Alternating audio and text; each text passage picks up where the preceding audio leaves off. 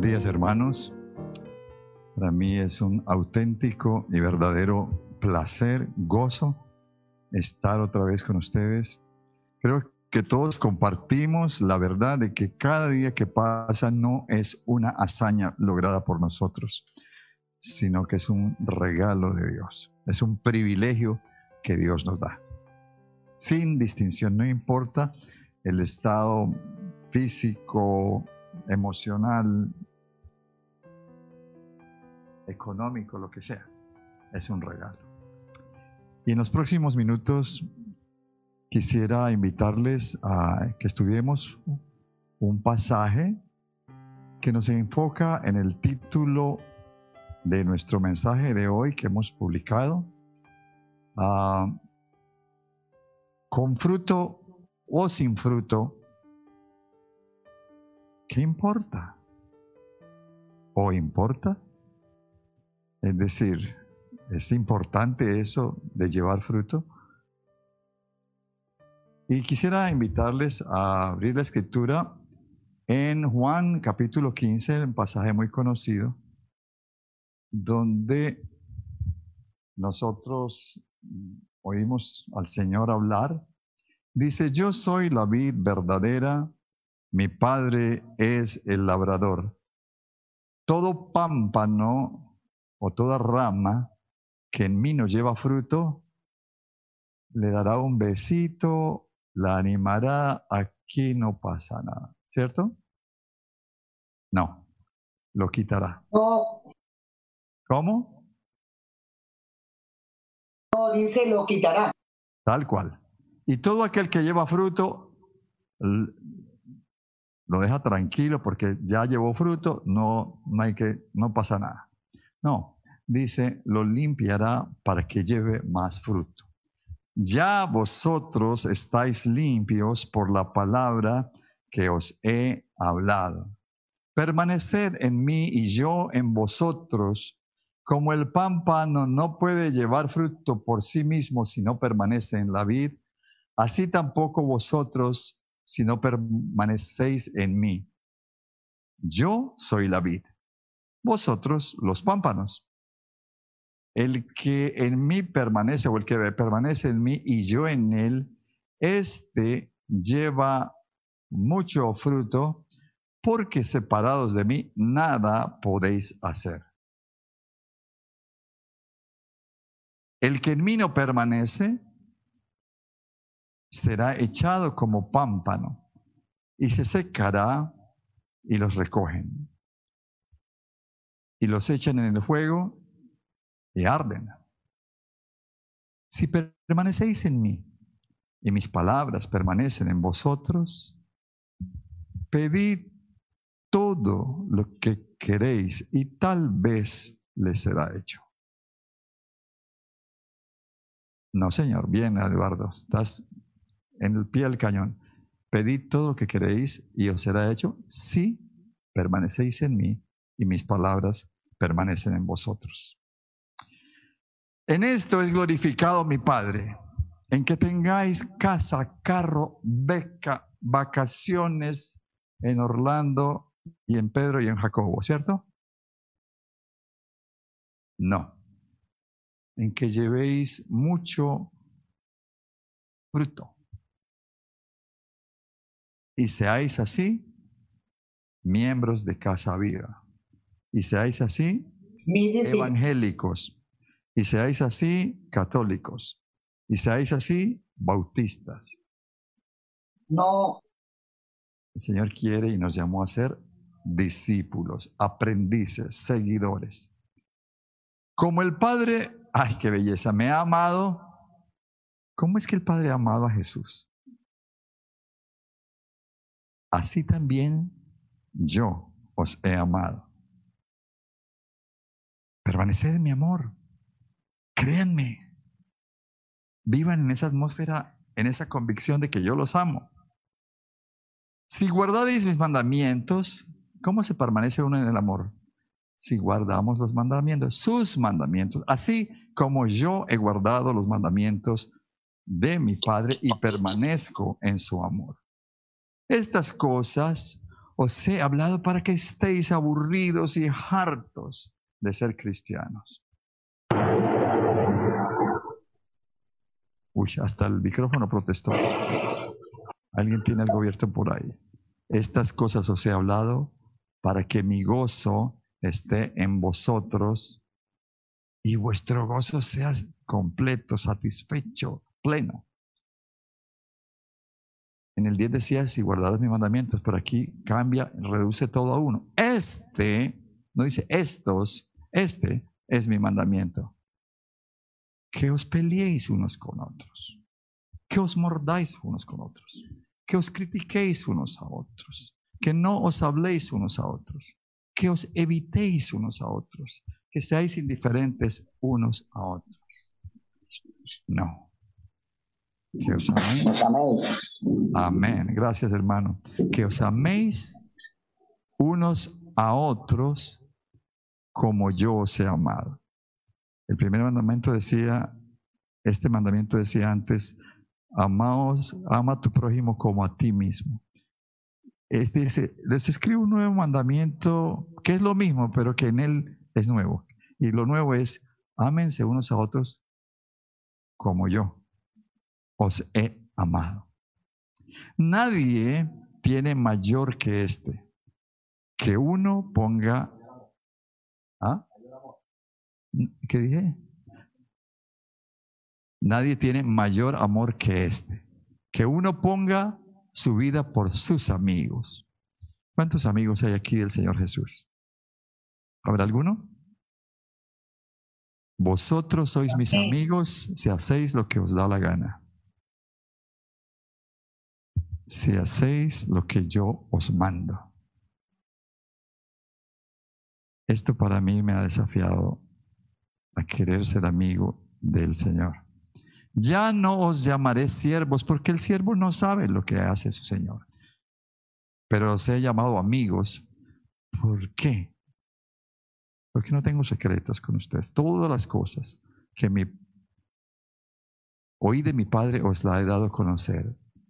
No me elegisteis vosotros a mí, sino que yo os elegí a vosotros y os he puesto para que vayáis y llevéis mucho, pero que llevéis fruto y vuestro fruto permanezca. ¿Para qué? Para que todo lo que pidierais al Padre en mi nombre, Él os lo dé. Y termina reiterando su mandamiento. Esto os mando, que os améis unos a otros. Entonces, ah, ya notamos, no hay nada que decir, casi que ya con leer esto está el mensaje, pero como para repasarlo y estudiarlo juntos, vamos en primer lugar a gastar unos minutos a dar un, un vistazo general, unas pinceladas, y luego vamos a enfocarnos en dos asuntos claves de, del pasaje, a mi juicio, o por lo menos que me han impactado a mí y que quiero que compartamos como casa, ¿no? El primer lugar es, vamos a ver una vista general y observamos que hay tres actores. La vid, las ramas, o sea, los pámpanos y el labrador, ¿no? Y en cuanto a la vid, se nota que es Jesús. Yo soy la vid. Y me llama la atención que Jesús se hace parte de sus discípulos. Es decir, yo para hacerlo, el que quiero ser, el que Dios quiere que sea, los necesito a ustedes, son mis ramas, pero ustedes, yo soy parte de ustedes, ¿no? Es decir, Jesús se hace parte de sus discípulos y a, su vez ellos parte suya, de una unidad que es la vid. Eso nos recuerda el cuerpo, ¿no? También dice de, de la vid que nos ama como el Padre lo ama a Él y define la relación de sus discípulos comparando la, relación entre las ramas y el tallo. Y obviamente, si se conecta con el tallo, está conectándose con la raíz, con lo que sale de la raíz que trae el alimento. ¿no? Y también dice que la vida de Jesús da un mandamiento, que se amen unos a otros. Y su mensaje, ¿cuál es el mensaje que ha transmitido Jesús? No es algo que se inventó, sino que todas las cosas que oyó de su Padre es lo que Él les comunicó. O sea, al oír a Jesús estamos hablando lo que el Padre le dijo. Por eso el Señor dice, el que me oye a mí, oye a mi Padre, el que me ve a mí, ve a mi Padre. ¿Tanto tiempo hace que estoy con vosotros, Felipe, y no me habéis conocido? Y también define quiénes son sus amigos. Son los que le obedecen y dice que no los va a llamar siervos. Y sus discípulos no lo eligen a él, él los elige, los ha puesto para que lleven fruto y ese fruto permanezca. Y quiere que en esta relación que él tiene con ellos obtengan todo lo que pidan al Padre en su nombre. Aquí me llama la atención que Él nos invita a pedir al Padre, no a que declaremos delante del Padre que ya tenemos. Porque es que algunas personas ya no oran. Dicen, Padre nuestro que estás en los cielos, eh, en el nombre de Jesús, declaro que tú nos vas a bendecir. Si estás declarando, pues no ponte a declarar. Esa es una infiltración de falsa doctrina, que la palabra tiene poder y es omnipotente, pero no es así. La oración es oración. Cuando vamos al Señor, no vamos a imponerle cosas, no, vamos a pedir y esperamos que Él nos responda. El otro actor son las ramas, y habla de las ramas Jesús en esta panorámica, y son los discípulos de Jesús, en este caso tú y yo, si somos discípulos. Si no llevan fruto, serán quitados de la vid, si llevan frutos, serán limpiados para que lleven mucho fruto. Y les dice que ya ustedes han sido limpiados por la palabra. O sea que no pueden llevar fruto por sí mismas, necesitan tallo y, raíz. Y dice de ellos que necesitan depender del tallo, de su raíz, para vivir y llevar fruto. O sea que la vida en Cristo no es una vida de, de, es una vida de dependencia, no es de autosuficiencia o de dependencia intermitente u ocasional, ¿no? Es permanecer, ¿no? Y el último de los protagonistas en, este, en esta vista panorámica, en avión o en helicóptero, sin, sin bajar a tierra, es que es el labrador, y obviamente Jesús lo define que es su Padre, que es el Padre Celestial, que es el labrador. ¿Y qué hace él? Él quita de la vid las ramas que no llevan fruto. Por eso viene el título ¿Será importante eso de llevar fruto? Ya estamos viendo que es una cosa demasiado importante. Y dice también que el labrador o el padre recibe gloria cuando los discípulos de Jesús, cuando tú y yo, si somos discípulos, llevamos frutos. Entonces, del vistazo general ya vimos los actores, pero también hay unos hechos que los voy a enumerar sin comentarios. ¿Cuáles son los hechos? Jesús es la vid verdadera, uno. Dos, el Padre es el labrador. Otro, los discípulos son sus ramas, son hechos. Otro, los discípulos están ya limpios por la palabra que Jesús les ha hablado. Quiere decir que la palabra de Jesús tiene el poder de limpiar a, las, a los que reciben esa palabra. Otro hecho es que la rama no puede llevar fruto por sí misma si no permanece en el tallo. Aquí tengo una palmerita grande que tengo como memoria de mi hermana, llega hasta el techo y llena casi la mitad de la sala. Pero una rama de esas, por muy bella que sea, está en el suelo despegada, se ve muy bonita, pero con el tiempo ya no va a estar bonita y no va a hacer nada. No permanecer en Jesús es otro hecho. No permanecer en Jesús es estar separados de Él. Otro hecho, Jesús nos ha, nos ha amado como el Padre lo ha amado a Él. De esa misma manera nos ama. Otro hecho, Jesús ha guardado todos los mandamientos del Padre. Jesús ha permanecido en el amor del Padre guardando sus mandamientos. Jesús quiere que su gozo esté en nosotros. Él quiere que tengamos un gozo completo, satisfecho, pleno. Y otro hecho es que dice que ya no nos quiere llamar siervos, porque el siervo no se entera de lo que tiene el Señor. Nosotros tenemos el privilegio de enterarnos de lo que Él piensa. Y sobre todo, de lo que Él vino a comunicar. Dice, todo lo que el Padre, lo que oí del Padre, se los he dado a conocer a ustedes. ¿no? Y otro hecho es que ni tú ni yo escogemos a Jesús. No llegamos a Jesús porque dice, yo creo que necesito a Jesús, mejor me voy, me voy a buscarlo. No, Él nos vino a buscar. La iniciativa es de Dios, ¿no? Y finalmente, en este punto de las advertencias, hay varias advertencias, ¿no? En esta panorámica general.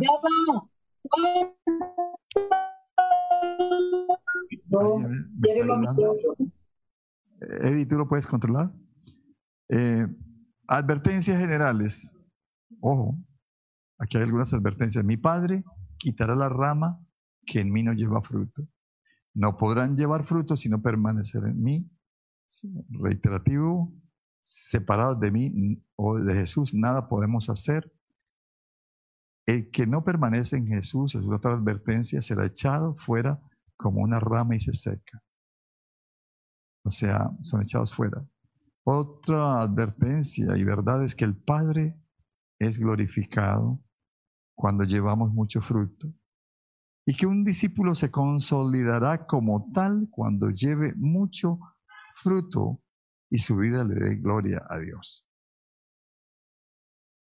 Otra advertencia es que cuando guardamos, y, otra verdad es que cuando, guardamos los mandamientos de Jesús, entonces estamos permaneciendo en su amor.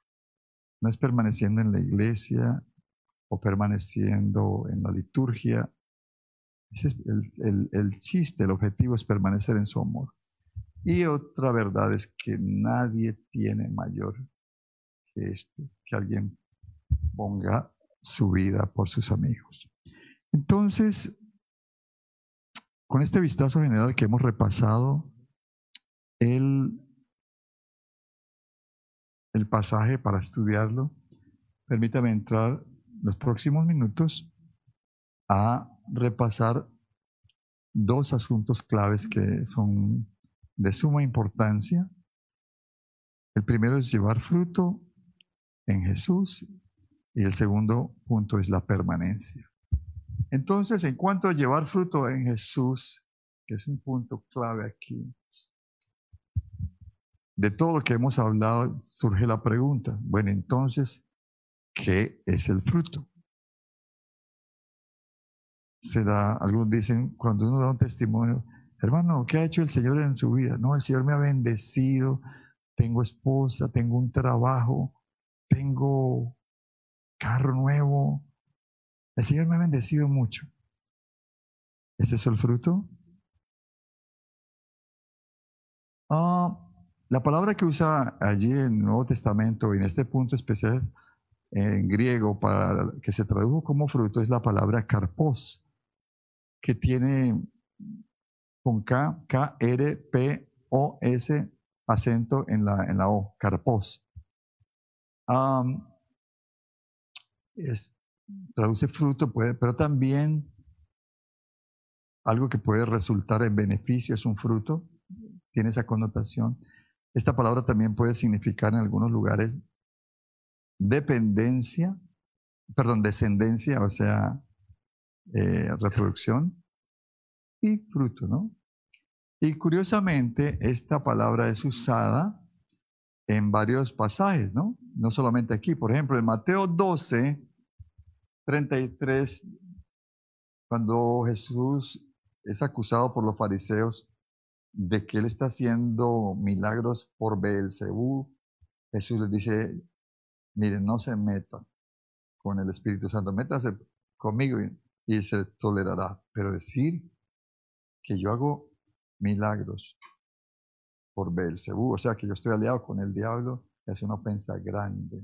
Y comienza a decirle, miren, hipócritas, o hacen, déjalo ahí, o hacer el, el árbol bueno y el fruto, y su fruto bueno, o hacer el árbol malo y su fruto malo. Porque por el fruto se conoce el árbol. Miren el fruto que estoy llevando, dice Jesús generación de víboras. ¿Cómo podéis hablar lo bueno siendo malos? Porque de la abundancia del corazón habla la boca. El hombre del buen tesoro del corazón saca buenas cosas. Este es Mateo 12, 33 al 35. El 35 dice, el hombre bueno del buen tesoro de su corazón saca cosas buenas. ¿Tú quieres saber qué hay en el corazón de alguien? Déjalo hablar. De la abundancia del corazón habla la boca. Y podemos extenderlo. De la abundancia del corazón habla tu Facebook, habla tu Instagram. No importa que reproduzca algo que me mandan. Si me lo mandan, yo lo estoy aceptando. Lo estoy aceptando tanto que creo que es digno de que lo compartan. Eso está habitando en mi corazón, sea bueno o sea malo, ¿no? Y esto nos lleva que hay un resultado. Si el árbol es bueno, el fruto es bueno. Si el árbol es malo, el fruto es malo. Jesús dice, no se dejen engañar por los falsos profetas. Puede que digan lo que quieran, que se transformen en trance hablando en lenguas diciendo así dice el Señor. Déjalo que diga. Pero tu foco vas a mirar los indicadores. Por sus frutos los conoceréis. Hermano, es que el Señor tenga una palabra que Dios me habló para usted. Amén, dígalo. Pero esta hermana se está sometiendo a su marido, por ejemplo. ¿Cuál es su fruto? ¿No? Esta persona que dice hablar en nombre de Dios tiene un vocabulario santo, por lo menos decente. Eh, cómo se comporta en la casa, por ejemplo. ¿no? Pero también esta palabra, y aquí dice por sus frutos, eh, el hombre, del fruto, de, lo bueno, eh, del corazón bueno sale el fruto bueno, ¿no? Y obviamente sabemos que por nuestra naturaleza humana caída, ninguno de nosotros es bueno, solo hay uno bueno. Podemos ser socialmente aceptables, humanamente manejables, pero frente a la ley de Dios, sabemos que lo que va a salir no agrada a Dios normalmente y por eso necesitamos una nueva creación. Esta palabra eh, carpos también está utilizada, eh, por ejemplo, en la parábola del sembrador, sobre todo, sabe que hay cuatro terrenos de la parábola del sembrador, ¿se acuerdan?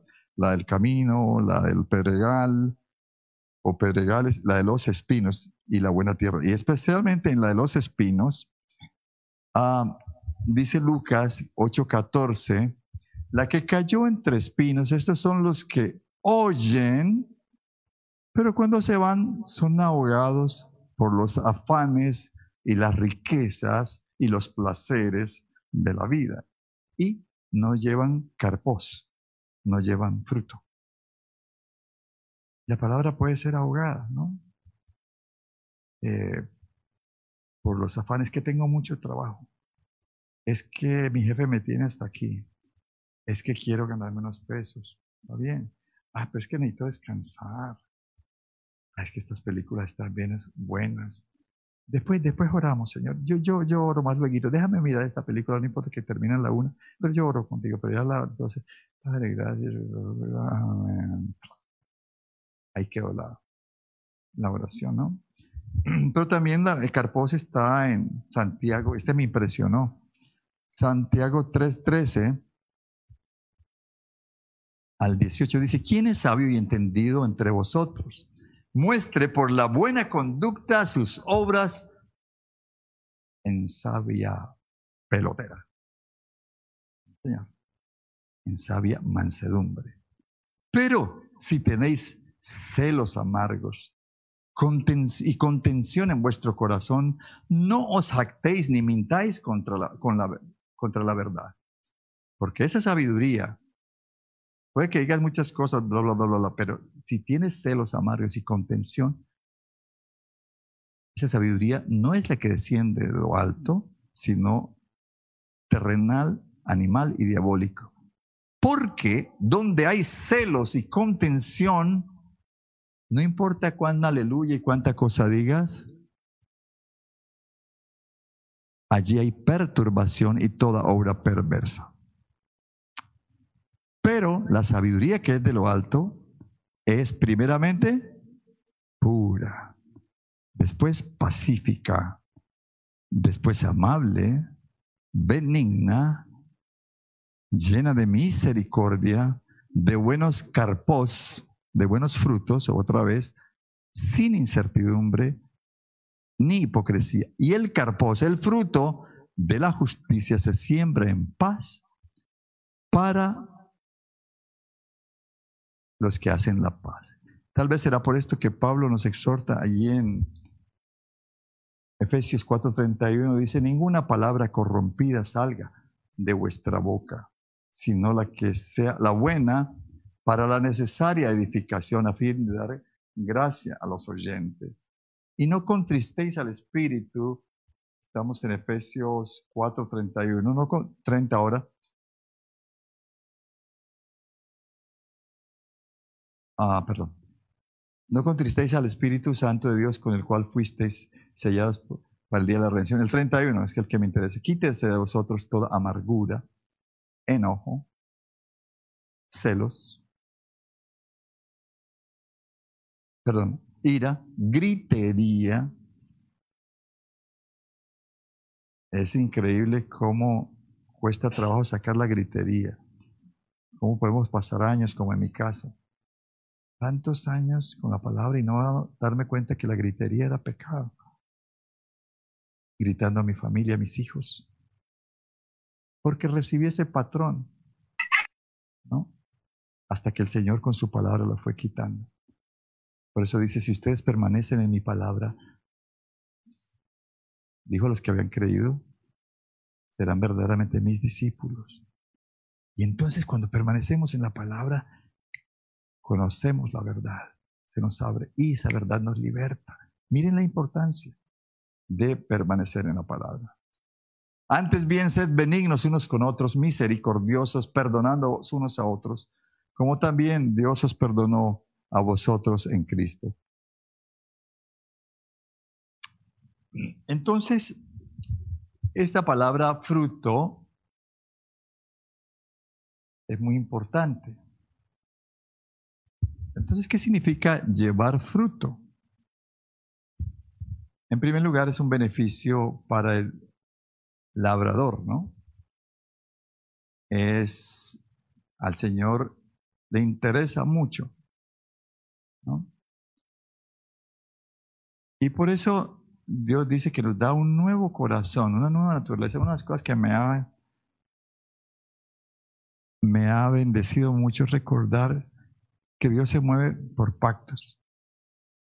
Y que el primer pacto trató de concientizar al hombre de, que no puede, no puede, que, que su naturaleza humana está caída.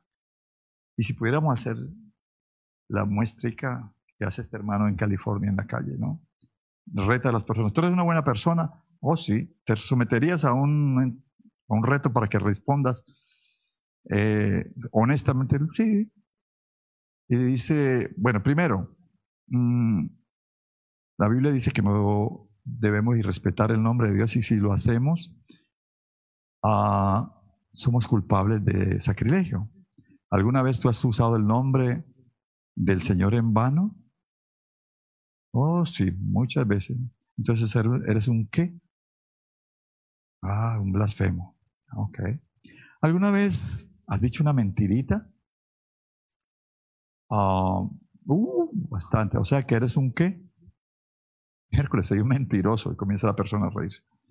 La Biblia dice que si un hombre mira o una persona mira a otra persona para codiciarla, ya adulteró con ella en su corazón. ¿Alguna vez has mirado a alguien con deseo? Uh, bastante. O sea que eres un qué? Hércules, un adúltero. ¿Alguna vez has dicho alguna mentirita así como, o una mentira y dices, uh, bastantes? O sea, que eres un qué? Un mentiroso. Y si la Biblia dice que si llegas a enojarte con alguien y lo insultas lo has matado, porque en ese momento perdió todo tu valor y ya no quieres estar con él. ¿Alguna vez te has enojado con alguien con rabia? Uh, bastante. O sea que eres qué? Un asesino. Nada más con esa muestra de cinco mandamientos sobre diez tenemos el 50% roto ya. Pero Dios nos da un nuevo corazón. Dice, este es el pacto, voy a hacer un nuevo pacto, no como aquel pacto. Dice, les voy a dar un nuevo corazón. Ese que tienen no les sirve.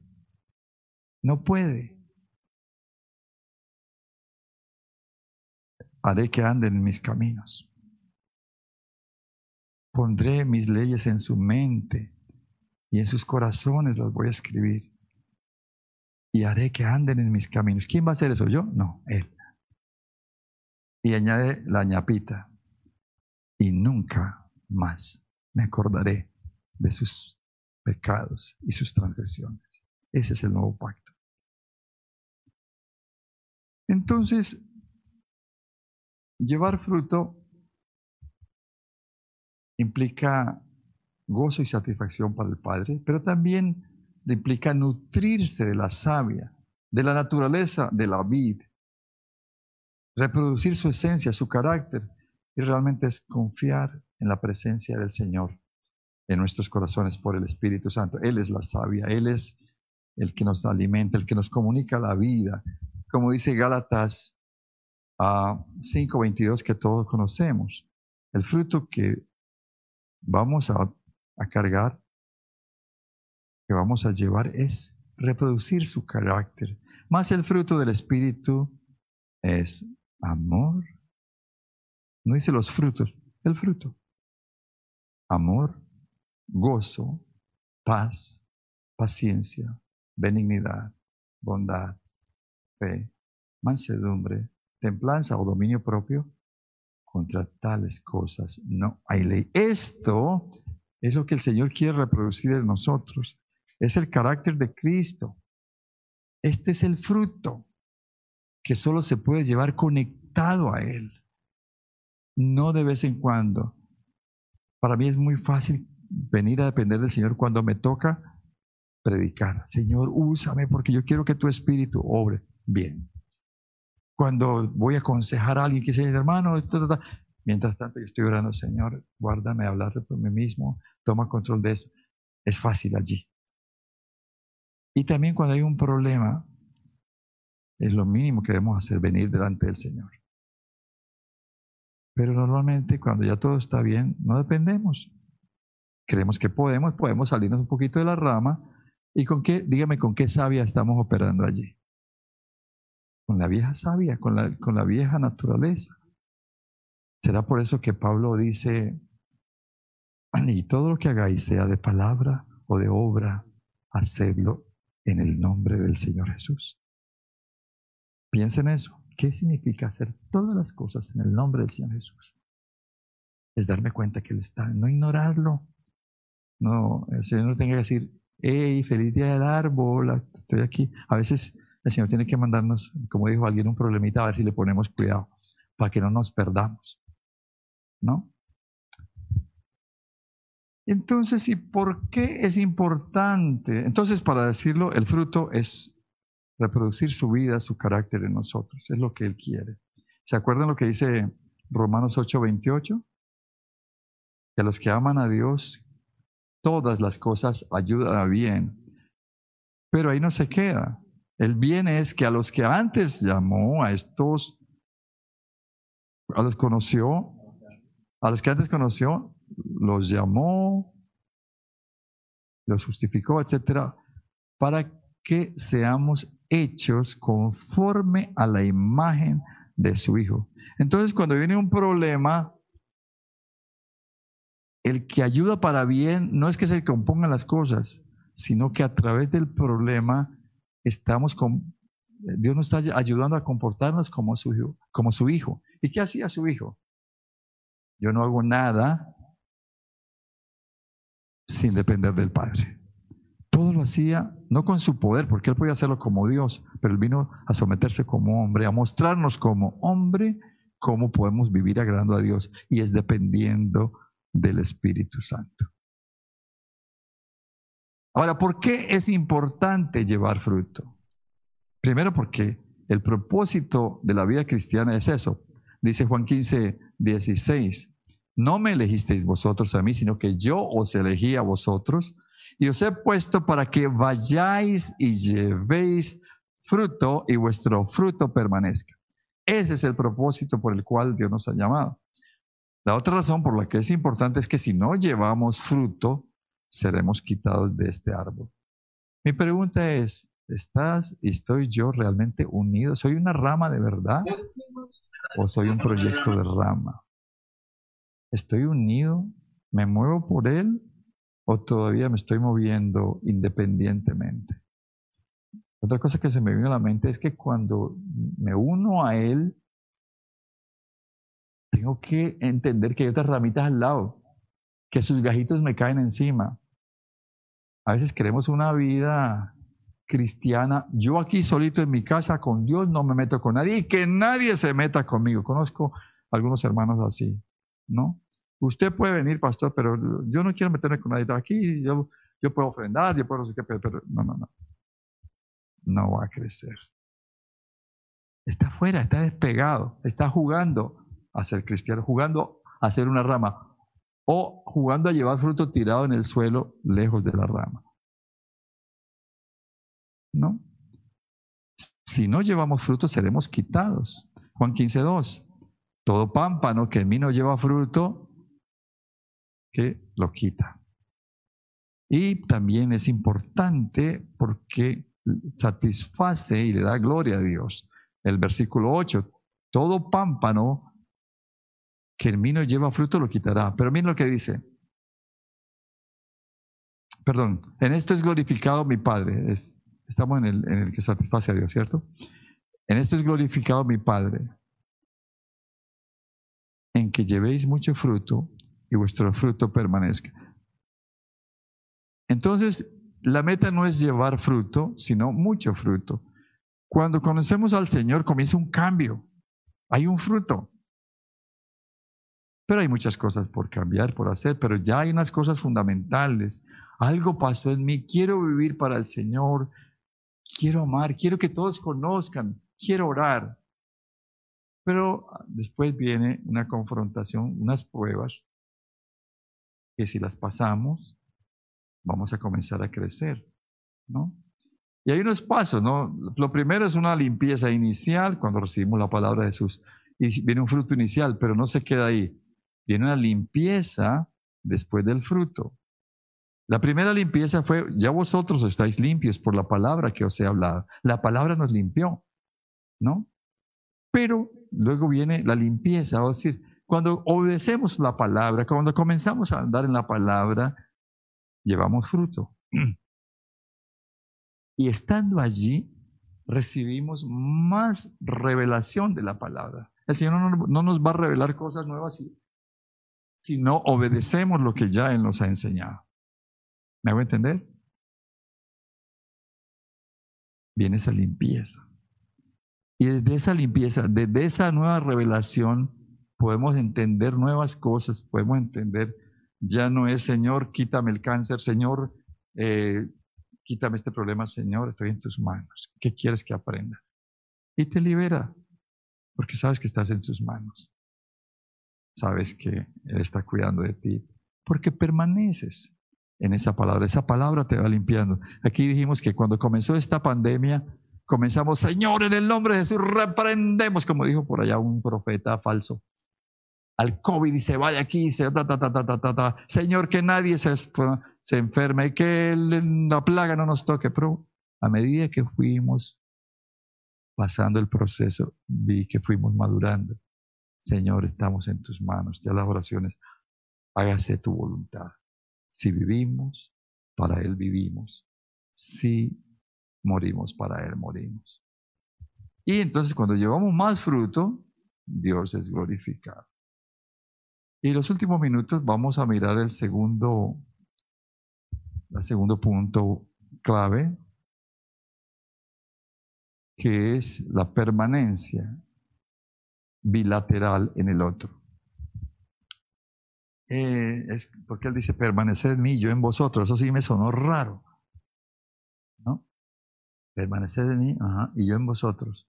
Entonces parece que yo permanezco en Él y Él en mí. Es una cosa preciosa, ¿no? Es como un matrimonio. Es compartir la vida, ¿no? Estos días que hemos estado eh, atravesando pues el tema del tratamiento, ha sido algo tan precioso compartir con mi Galita tantos momentos y sentir su amor, su cuidado, su preocupación, pero también recordar tantas cosas juntos, lo que Dios ha hecho. Es porque somos uno, ¿no? Desde repasar las primeras fotos de matrimonio, las cartas que nos escribimos, tenemos un libro de cartas empastadas, porque en, esa época no había internet, ni WhatsApp, ni nada de eso, todo era a punta de cartas. Hemos compartido más de la mitad de nuestras vidas, algo así, juntos. Y el Señor dice, yo también quiero que ustedes estén en mí y yo en ustedes. Recuerden lo que dice 1 Corintios 6, el que se une a una pareja es una carne con ella porque dice que los dos serán una sola carne. Pero el que se une al Señor, qué cosa tan bella, un espíritu es con él. Tú y el Espíritu de Dios, uno. ¿Qué cosa? Señor, sopla revelación. Ayúdanos a creer en eso. ¿Por qué es importante que nosotros estemos en Jesús? Pues porque si no, no podemos llevar fruto, ya lo dijimos. O sea, somos inútiles. Podemos bailar, cantar, decir aleluya, asistir, diezmar, todo lo que quieras. El otro día hablaba con una hermana que me compartía en la clase, su, en la clase número 8 que me toca ahora a mí en la escuela, viene la parte del propósito, el testimonio. Y entonces yo animo, o se anima a los alumnos a que escriban su testimonio. ¿Qué ha hecho el Señor en ti? Y esa es una pregunta. Y esta hermana, no, usted sabe lo que era yo. Y me consta. Una mujer que sufría mucho por las cuestiones en relación con su marido, asuntos de infidelidad y cosas así, por años. Pero a través del dolor, como dice la canción, aprendió a depender del Señor su vida es otra. Y aún creo que la relación está cambiando, porque el Señor está orando. ¿No? Entonces, ah, si no permanecemos, no podemos llevar fruto. Es importante. Pero una cosa que me llamó la atención, sí, no podemos llevar fruto, hay una inutilidad, nos secamos y finalmente morimos. La pregunta que yo iba a hacer era, ¿qué diferencia hay entre tu vida ahora y hace un año? En tu, vida espiritual. ¿Estás en el mismo lugar? ¿Estás haciendo lo mismo? ¿Estás todavía en griterías, en iras, en celos, en contiendas? No te preocupes, eso es lo que producimos. El tema no es ese, el tema es por qué el nuevo corazón no está funcionando y permanecéis en mí. ¿No? La otra cosa por la que es importante, que es una cosa fascinante, ¿por qué es importante que nosotros permanezcamos en Jesús? Porque mejora la eficacia de nuestras oraciones. Y eso sí me impresionó. Versículo 7, si permanecéis en mí y mis palabras permanecen en vosotros, aseguro que nada de lo que pidan va a quedar sin respuesta. ¿Por qué? Porque ya no voy a pedir desde el me ayuda, me dirige, me cuida, me, me, me, como ovejita. Porque ya estamos sintonizados con sus palabras, con su voluntad. Y de ahí ya podemos decir, si quieres sanarme, sáname. Si quieres llevarme, llévame. Si quieres hacerlo ahora, hazlo si, después, si tengo que pasar por todo esto, tú sabrás. Ya no oramos, Señor, sana a la hermana. No, Señor, yo quiero que la sanes. Mi corazón te lo pide. Pero sobre todo, que tu nombre sea glorificado, que haya salvación. Ya nos identificamos con el propósito del Señor. El Señor puede salvar, sanar al- del COVID a la familia.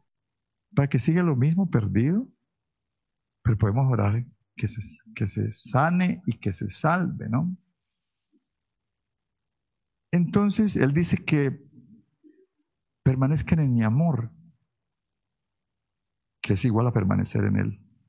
O sea, permanezcan creyendo que yo los amo, permanezcan creyendo, crean. Y aquí, ah, ahí en, el final de este punto, pero lo voy a adelantar, es que hay una, el Señor nos ha confrontado entre la diferencia de creer en Dios y confiar en Dios. A veces pensamos que la fe es creer en Dios. Y Santiago dice, ¿tú crees que Dios es uno? Bien, para ti. El diablo también cree. O sea, creer que existe mentalmente, intelectualmente no hace una diferencia. Pero el tema es, ¿confías en Él? ¿Confías en su palabra? Entonces la fe conoce intelectualmente al Señor, sabe quién es, de lo que es capaz, pero el tema es más allá.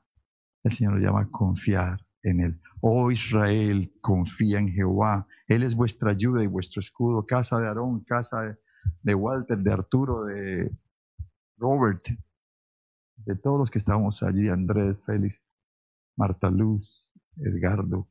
Confía en Jehová. Confía en sus palabras, ¿no? Confía en lo que Él dice. Él dice, yo estoy contigo. Él dice, la esperanza no avergüenza porque el amor de Dios ha sido derramado en nuestros corazones. El amor de Dios está en ti. Él dice también en Pedro que todo lo que necesitamos para la vida y la piedad nos ha sido dada por su divino poder. Entonces, ¿qué implica que Jesús permanezca en nosotros? Dejen que yo permanezca, que sus palabras permanezcan en nosotros.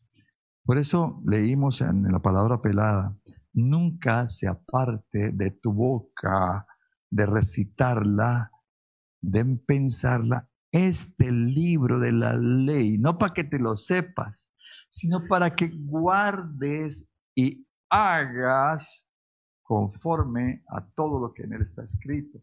Y hay una promesa preciosa, porque entonces harás prosperar tu camino y todo te saldrá bien. ¿No? Esa es su palabra permaneciendo. Cuando su palabra permanece en nosotros, es Cristo en nosotros. Cristo es la palabra de Dios. Cuando estamos entre la palabra, Él es, la palabra encarnada, ¿no? Y hay un círculo de permanencia aquí, finalmente. Miremos el versículo 10. Hay un círculo aquí. Si guardamos, si guardáis mis mandamientos, permaneceréis en mi amor. Así como yo he guardado los mandamientos de mi Padre y permanezco en su amor. O sea, ustedes quieren permanecer, ¿saben qué, es permanecer en mi amor? Guarde mis mandamientos. Pero no, no, que mis mandamientos son una cantidad de cosas. Yo lo reduzco en uno, dice Jesús. ¿sí? Versículo uh, 12. Este es mi mandamiento, que os améis unos a otros como yo os he amado. Hermanos, a mí me, me gustaría no hablar de esto porque frente a esto siempre estamos en déficit. Pero no estamos para sacarle el cuerpo a la palabra, sino para meternos y orar y clamar a ellos.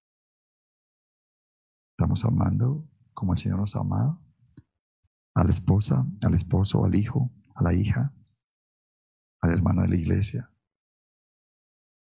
Si no estamos en eso, no hay fruto. Y si no hay fruto, es que no estamos dependiendo. No estamos pegados. Recuerden que sin amor nada sirve lo que hagamos. Pura bulla. Y esto no es popular. Pero aquí está la verdadera prosperidad. Y la otra dice, esto os mando que os améis unos a otros. O sea que esto eh, exige que confiemos en la presencia del Espíritu Santo para andar en el poder del amor en todo. Entonces, hermanos, hemos terminado este estudio y podemos pensar en algunas conclusiones, ¿no? Podemos decir que todo lo que hemos dicho es que la naturaleza de Dios es amor, que la base de nuestra relación con el Padre es su amor. Hemos sido llamados a una relación, y una relación de amor. Si no hay una relación de amor con Dios, tengo religión solamente. Dios no me ha llamado a eso. Es una relación donde se basa en que yo estoy seguro que Él me amó. Y no porque se puso a cantar con una guitarra celestial y unas liras allá y decir te amo, te amo. No. De tal manera amó Dios al mundo que dio su vida. Se hizo bebé. Nació en un pesebre humilde, el que era dueño de todo, allá en un pesebre lleno de boñiga, de todo lo que tú puedas imaginar. Bueno, me imagino que lo limpiarían un poco, pero no había ni siquiera un hotel, ni siquiera alguien dijo, venga, venga, no, no, no. Tocó allí como pudo el dueño del universo. Dio su vida, se bajó de su trono. Debemos confiar en ese amor. Ese amor dio su vida y lo máximo fue que se dejó matar como el Cordero de Dios para que toda nuestra culpa cayera sobre él y la justicia de Dios quedara satisfecha. El fruto de un árbol debe reproducir la naturaleza del mismo árbol, y en este caso de Dios, que es el amor. En esto es que debemos llevar más fruto, que necesitamos crecer. El Señor espera que lo amemos y nos amemos a Él como Él nos ha amado. Y que esto no puede darse independientemente, sin depender de Él. Bien, ¿qué vamos a hacer con esto? Podemos decir, uy, qué prédica tan chévere o qué prédica tan harta. Pero de eso no se trata. ¿Hay algún mandamiento que debo obedecer? ¿Hay alguna promesa que hay aquí que debo pedir? ¿Hay una alerta sobre un pecado que debo evitar? ¿En lo que he oído hay alguna instrucción de parte de Dios? Esta mañana el Señor está animándome a confesar algún pecado. En la exposición de esta mañana acabó Dios con alguna mentira que yo pensaba antes, algo, algo que estaba equivocado. Y lo más importante, ¿qué decisiones vas a tomar para aplicarlo en tu vida. ¿Cómo vas a responderle al Señor ante su palabra hoy? Yo quiero que dediquemos unos segundos a pensar en esto. ¿Qué vamos a hacer? Allí en silencio te invito a inclinar tus tu rostro y habla con Dios.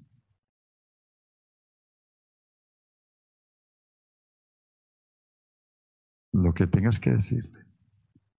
Si es una gratitud, si hay una promesa que reclamar, si debes pedir ayuda por algún pecado que te está acosando, si hay una instrucción que Dios te ha dado y que necesitas comenzar a hacerla, si el Señor te está diciendo que hay un pecado que tienes que confesar, si debes dejar una creencia que tenías, por ejemplo, de ser independiente. en la mayoría de las cosas. ¿Y qué decisiones se está pidiendo? Oremos por unos minuticos.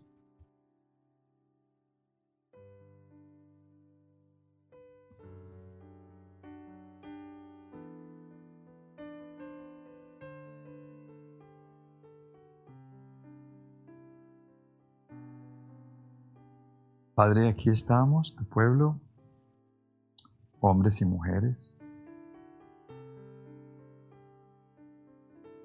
Tú estás oyendo lo que está saliendo de cada corazón. Te pido que tu espíritu sea derramado, que tu palabra lleve fruto.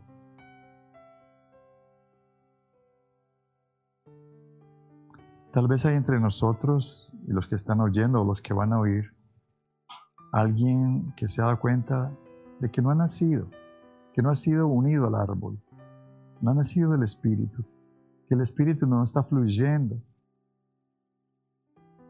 y que se evidencia eso en su vida llena de frutos del antiguo software, de la antigua naturaleza, de lo natural que somos, pero quiere salir de allí.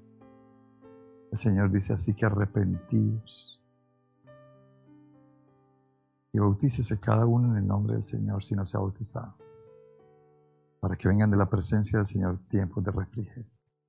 Tal vez alguien necesita decir, Señor, sálvame. Yo no quiero ser echado fuera. No quiero ser quemado como una rama que arde en el infierno, con ese fuego de tortura por haber despreciado la palabra de Dios, que es un fuego que nunca se apaga es como un gusano que come y nunca se muere. Es el infierno mismo, de estar toda una eternidad sin Dios. Sálvame de eso. Dame allí. Esto no es público, esto es entre usted y yo. Eh, y Dios, perdón. Entre yo y Dios. Y pide que su espíritu le llene. Que el Señor nos bendiga, hermanos. Y un abrazo para todos ustedes.